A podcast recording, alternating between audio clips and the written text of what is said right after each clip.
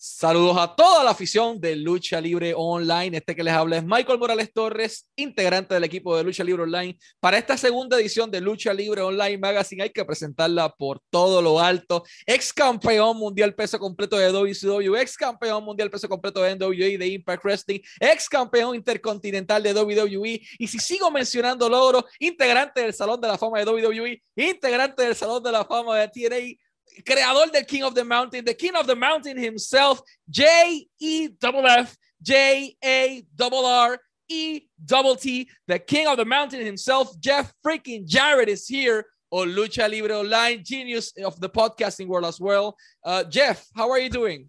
Mike, uh, you you were you were and I caught my Spanish is getting a little bit better, but I know you talked about NWA and uh, WCW and uh, WWF, WWE, and King of the Mountain, and I was I hoping you were going to get those two words in there. My world, so you you got that in there. So how you doing, my friend? Brother, I'm doing fantastic here in Puerto Rico. It's an honor to have the opportunity to speak with you on record. it's not that common for us, man. So thank you for being here. Thank you for granting sure. us part of your time. We know you're a busy man, and this is going to be a non an uncommon dynamic in terms of an interview because we usually do career and go step by step but this time we ask the fans what they want to hear uh, and this is the first weird question I got today. Uh, Luis from Puerto Rico asked, "What's your favorite food and why it is bread?" I don't know what the heck. On my world, we do ask anything, and we just did an episode of Ask Anything. So this is the uh, Lucha Libre on uh, online version of Ask Jeff Anything. So Michael, I'll, I'll go with it. So favorite food. You know, uh, I, I, think the real simplistic is I'll probably make this a two part answer. I'm I'm absolutely uh, I love steak. Uh, I, I love a good steak. Uh, but but I, I will say that um, you know sushi is right up there at the very top of my list. Uh, I'm a big sushi guy, uh, sashimi specifically. I'm not so much too much rice can can can get me, but um, I, I love the raw fish and and all kinds. Uh, but if I had to, to uh, tuna is my favorite. If we've got to get right down to it, so. This question comes all the way from Dominican Republic. Uh, they are asking, what's the key behind the success of My World with Jeff Jarrett? And I know this wasn't on the on the uh, question list, but they are asking, and people want to know, what do you think is the key behind the success of My World and Ad Free Show? Well, I, I, think we're early enough in the game. I'm not sure you can classify us the way my brain works is success is really determined over a, a length of period. You know, we're only 14 episodes in. But for the first 14 episodes, so I'm told that we're super successful. Uh, in three months, we just hit a million views on YouTube. Um, and, and, I think that, um, you know, obviously I, will go down a list, but but Conrad and the platform that he's built and the ad free team, you know, it's just not me and Conrad. There's uh, I just left Conrad earlier today. You know, we're we're we're above 25 folks that are engaged in the ad free team. Um, that's kind of amazing. Um, you know, Conrad and the different topics, but but I think one of the things that in, in a lot of ways, and, and Michael, you can probably relate to this is, is that I haven't really told my story over the years in, in, in, in sit down or shoot interviews. I've never been a guy that reflected and looked in the rearview mirror, so to speak. I've always, you know, what, what's the next pay-per-view coming up or the next event or the next TV show. I've always been, uh, I'm a promoter. I'm a third generation promoter. I've always talked about what's coming up next. Uh, our industry is that way. Uh, what have you done for me lately? That that type of mentality. But I think the fact that I really hadn't talked uh, for for my entire 35 year career on on reflective stuff. So um, so I'm told, and I kind of agree after talking to a couple of different pe- people that, that that that's that's one of that's definitely one of the main ingredients. That's definitely the key behind your success and consistency. That that's a really important thing. You guys are constantly not pushing your own brand, but you know making it relevant. What you do is topics that people want to hear and sure. that's definitely important. Our next question comes from brazil. Why do you still live in hendersonville? You can live in any place in the world but you choose to stay in your hometown. Why you love hendersonville and, and tennessee so much? I, I, I love answering this question. Um, and, and, look, I have traveled all over the world, um, wrestled all over the world. Uh, you name it, Brazil. I've been to Brazil. Uh, uh I played basketball in Brazil years ago uh, before I got into wrestling. But again, I- I- India, you, I, I have. I, have been blessed enough to travel all over. Uh, but you know, the, the simple answer is it's my hometown. I was born and raised here. I know everyone in the, you know, lots of folks in the community. Um, it, it, it, and my roots are here. But also, there's something that I do like about Tennessee that, you know, you're from Puerto Rico in the winter, uh, as my friend Dutch Mantell used to say, Hey, Dutch, uh, how's the weather? Sunny and 82. That's in December. Uh, come May, how's the weather? Sunny and 82. July, sunny and 82. September, sunny day. Well, it's in Tennessee and Hendersonville. We really have four distinct seasons. We don't have a real long winter, a real long summer. We have really four different seasons. So the weather is changing. Um, and and yeah, I, I think um, and now through the years uh, we're you know we're pretty close to you know i'll say pretty close but we're easy access to the west coast easy access to the east coast. So me traveling my entire uh, uh adult life uh, i can uh, literally travel all over the world with relative ease you know folks that may live in different isolated spots travel in is easy. But i like the location i like the weather and then it's home. Our next question comes from argentina and you mentioned the keyword basketball why did you choose wrestling over playing basketball? Were you really good at it? You know that basketball earns more money than wrestling? That like that's the full comment. Why Oh, well, I can assure you this. Um, it, they hit the nail on the head. I couldn't earn a living. I couldn't make a living playing basketball. I played college basketball, but when I went from high school to college, I, I loved it, but I, I, I was, uh, I was made aware, aware very quick. This isn't going to be a, a, a career for me. Although I love it to this day. I love it. I watch you know, my daughters play basketball, but I watch college, pro. It doesn't matter. The three on three, three on three, it was in the Olympics. I still love basketball. I think it's a, uh, out of all the games out there, I think one of the things, and look, I love to watch football and, and I also, you know, whether, whatever sport it may be, but I think basketball, as far as a life lesson, five people on the court, it's not too many and it's not too few. And I think it's, uh, uh, uh, running a basketball team on a court is much can very translate into uh, your adult life and business life. That you, know you, you have to have all five people rowing in the same direction, or you're going to lose quickly. Uh, and everybody in basketball, you sort of playing defense, you have to cover for the other person, you have to help out and, and, and stuff like that. And then uh, in basketball, it's, you know, to get to the highest level, you sort of have to know your role. Are you a defender? Are you a scorer? Are you a passer? What is your role on the court? You got to be able to do a little bit of everything, but but what is your definitive role? And I think uh, so. So I love basketball, but um, uh, I, I, I, could make more money at wrestling, Mike. Our next question comes from Connecticut. I believe Waterbury is the correct pronunciation to this one. What do you recall of visiting Puerto Rico for the first time in 1989? Wow. Was that uh, Hurricane Hugo? It's correct. It was for that year. so that that oh, is, you were for the hurricane here. So good little story here. I, I can't believe I've never shared this with you. So the anniversary show uh, WWC. And, uh, yes, and and uh, handsome Jimmy Valiant. Remember that name? Yep. Uh, I was the next to last flight leaving the island before Hugo hit. And so that was my earliest memories that we uh-huh. flew in and the anniversary and the rain came and hey man, that hurricane's going to be here in like 24 hours. And the next day, uh, Handsome Jimmy was like, uh, if you're getting out of here, you need to go now. Um, and you know that's obviously before cell phones and making phone calls from you know in your hotel room that you had to call the front desk and give me an outside line and you know just different things like that. The the Dahlia right there in Isla Verde. Uh, I'm not sure it's there, but a, a, big tree fell down in the courtyard in in '89. So those are my earliest memories. It's funny. I love Puerto Rico. I've wrestled there a lot through the years. Some of my best wrestling memories are there. Uh, NWA title events against Ray Gonzalez and lots of stuff but but but uh, you know one of my main memories are has nothing to do with wrestling everything to do with the hurricanes and you guys bless your heart you've lived through that over the last 24 to 36 months so uh, uh, on the island uh, one thing's for sure um, you're in the line of a hurricane, and and if you stick around long enough, you're going to live through one. Welcome to Puerto Rico, the shining star of the Caribbean. Hey.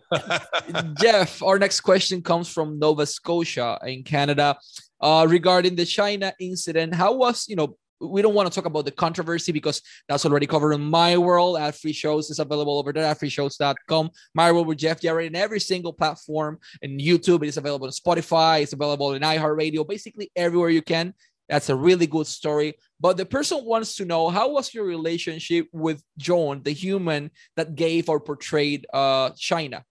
Great relationship. And, you know, later in her career, the fact that she came over and it's still, you know, in a lot of ways ironic to me that uh, my last match prior to coming back a couple years ago was against her, and then her last match uh, in TNA uh, was in a, a, mixed tag match, me and Karen against Kurt and Chyna. But uh, as as far as a human being, you know, um, when DX uh, formed and then they got hotter and hotter and hotter, I, I was always and and and the conversations that I would have with her were, you know, Joanie, uh, she she in so many ways look stone cold identified the attitude era and so did the rock. Uh, and, and, you know we could go on and on about the identifiable characters but when you look for the first time ever the, the, the look of Chyna the faction that she was with. She identified the attitude era in so many ways, and her persona was really cool. And so um, I tried to help her on different things as far as timing, and you know, obviously we got to work together, and her having actually a match and all that kind of stuff. So I had a great personal relationship with her, and and um, she was so easy and coachable to, to listen to. And if you watch that back match back, uh, the Good Housekeeping match, um, I, you know, I had it in my mind, but I had business to take care of, and we cover that on my world. But um, you know, uh, she's just a, a phenomenal talent uh, in so many ways. But uh, I had a great relationship with her. Our next question comes from Manta, Ecuador. Uh, the incident with Hulk Hogan at Bash at the Beach, uh, shoot or script. It is also available on adfreeshows.com. My World with Jeff Jarrett. You can just answer shoot, scripted, and which episode. Yes. Which episode then? No, it's it made it, it, yeah. So was some of it a shoot? Yes, you sort of saw, uh, and if you tune into the My World episode, and definitely the the there was you know I, I'm not going to ever portray that thing was 100 percent shoot or 100 percent scripted because it really was a little bit of both. And if you tune into the long form of the episode, you understand that. But uh, yeah, what a unique night, and we're still talking about it uh, to this day. The next question is actually mine. Uh, I was from an interview we did with Vince Russo. He described you as the most reliable guy in the whole WCW roster. Uh, how was your relationship with Vince, with Bischoff, with the matchmakers, with the producers, with the backstage uh, agents, with basically everyone that got involved into building the WCW Jeff Jarrett? You know, I, I, I feel like it, you know others may feel differently, but um, growing up in this business and me understanding it uh, first and foremost as a business that you know with without a uh, without a wrestling ring, you, you, how do you have a wrestling show? So the person who carries the ring is just as important as the main event superstar.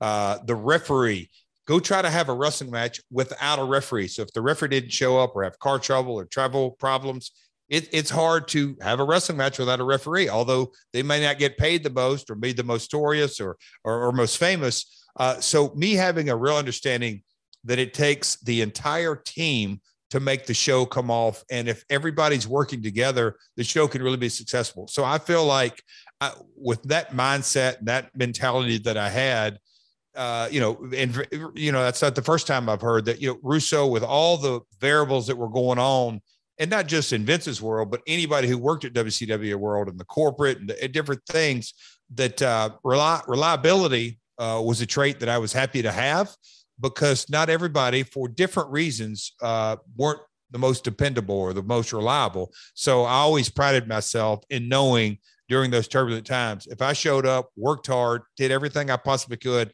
because the fans are the ones that ultimately win or lose. If it's not a good show, they lose and they spent their money uh, on a losing uh, situation. And I, I, was born and raised and still to this day believe it very much so. You, you have to deliver for the fans.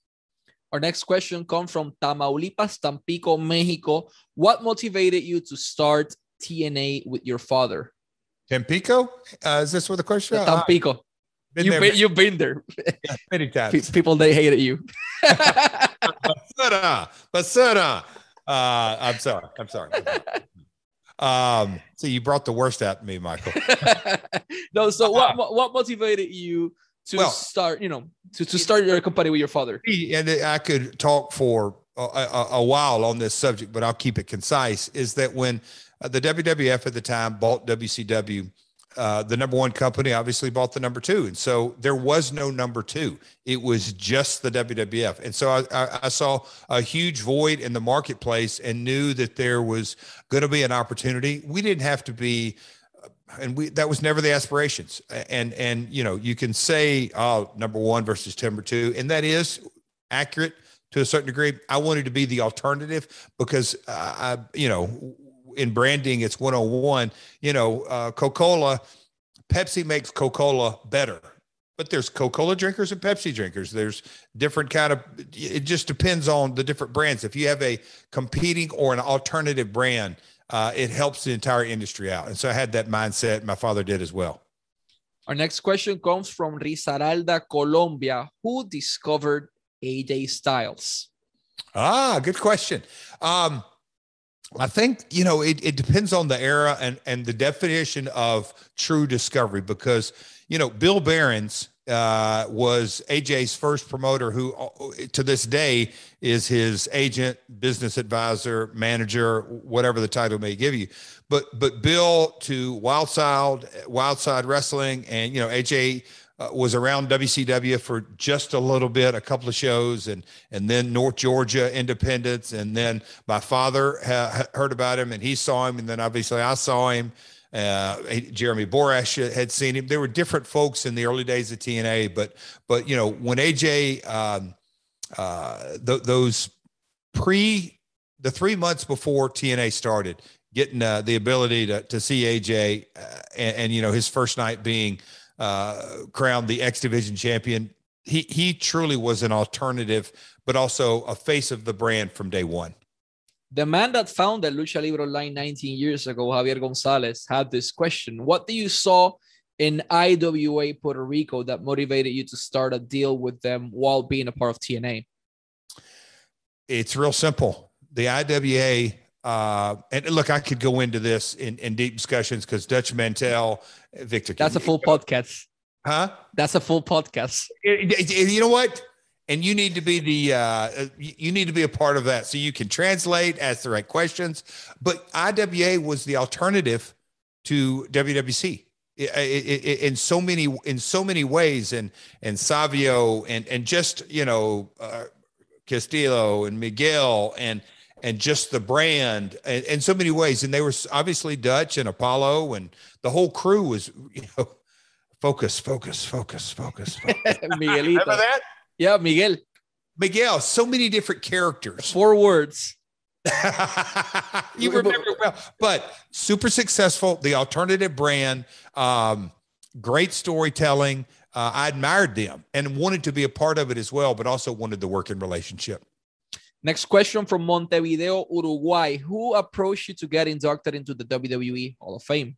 Uh, you know that that's that's been asked, and I like to keep sort of some things private, but keep uh, mystery. There you go. Uh, we'll, we'll, keep that. I uh, we'll just keep that between myself and the person who originally contacted me. But I was shocked. I actually thought this can't be real, but I was happy to get the call. Next call, uh, next question. Caracas, Venezuela. What are your thoughts on the celebrity wing? No, sorry, this one is from Ponferrada, Spain. What are your thoughts on the celebrity wing of the WWE Hall of Fame? The Caracas one is the next one.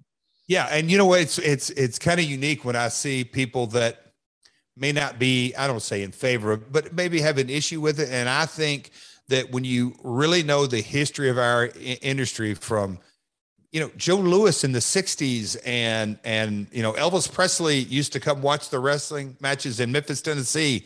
But it, it's always been a fascinating um, crossroads and crossover between pop culture. You know, Bad Bunny is a, probably the best example for this audience. That how can you not respect the fact that Bad Bunny uber super successful. Uh, I mean, just super successful artist. But he steps over into our world and and and obviously trains and takes it serious and very successful. And you know, Donald Trump and Snoop Dogg and Kid Rock, and, and we could go on and on. But the crossover appeal with pop culture, I think it's a um, I think it's a natural, and and I think the folks that go in are, are, are very well deserved. The next question from Venezuela, we will skip that because it already has been answered in adfreeshows.com. My World with Jeff Jarrett. Just go over there, vayan allí, échale un ojo, escúchenlo. Believe me, it is worth it. Adfreeshows.com. Subscribe. Uh, next question, San Jose, Costa Rica. What are your thoughts on the way the companies are currently booking Latin American talent and how important are they, the Latin American talent, for the wrestling industry itself? Well, I don't think – uh, as a promoter myself, I don't think you, you can overemphasize how important the lucha libre from the early days of TNA, you know, the X division had a heavy influence from from lucha libre, um, and and it to me, you know, when when you look at the Hispanic audience and the lucha libre, that you know, there's soccer or football, whatever you want to call it, but but then wrestling, football, obviously, but wrestling is is right on that level um, that's that's not accurate in the United States. So it's very important. It's very important from a cultural aspect. Now, when you the, the first part of your question was, I think, uh, can you re uh, uh, re ask that question because I want to make sure I ask it. What are your thoughts on the way companies are currently booking Latin American talent, and how important are they for the wrestling industry? Fabricio from Costa Rica. So I've covered how important they are. I think it's very, very important. It is a it's not an easy um, because as a promoter, you want to promote to your audience. And so when you have such a wide, diverse audience, you know, the demographics in professional wrestling, it's not all guys. It's it's split up about 60, 40 males, females. Um, it's, you know, kids, uh, young adults, middle age, and there's an older crowd. Uh, diverse in, in, in, race, color, creed. It goes all, all it, it's very diverse. So it's very important, but you also, uh, I, think you have to understand that you, you it, it, goes without question. You got to promote to that Hispanic audience, but then on the other hand, the talent that you have, you know, Ray Rey Mysterio is such an anomaly. It, it's such a unique legend superstar. Uh, but, but, you know, there's only one Rey. Uh, but you know, you have different Hispanic stars come through the years. Uh, but I, I, think it's I do I think it's very important, but it's not the easiest thing um, to to to, to, because the audience is so diverse. I, will say this, and I'll close up with that. It gets uh, for this question. It gets more and more difficult as each year goes along because I think the audience continues to di- diversify. And last question from Guyana, South America. Are there any current wrestlers that you'd be interested in sharing the ring with? Oh gosh. Oh man. That's a long that's, list. That's, that's a long list. Uh, there's a lot. I mean, you know, when you you, you look at, I mean, I I, I think, um, I mean, when you, Roman Reigns is a really unique talent, uh, and I've known his family for years.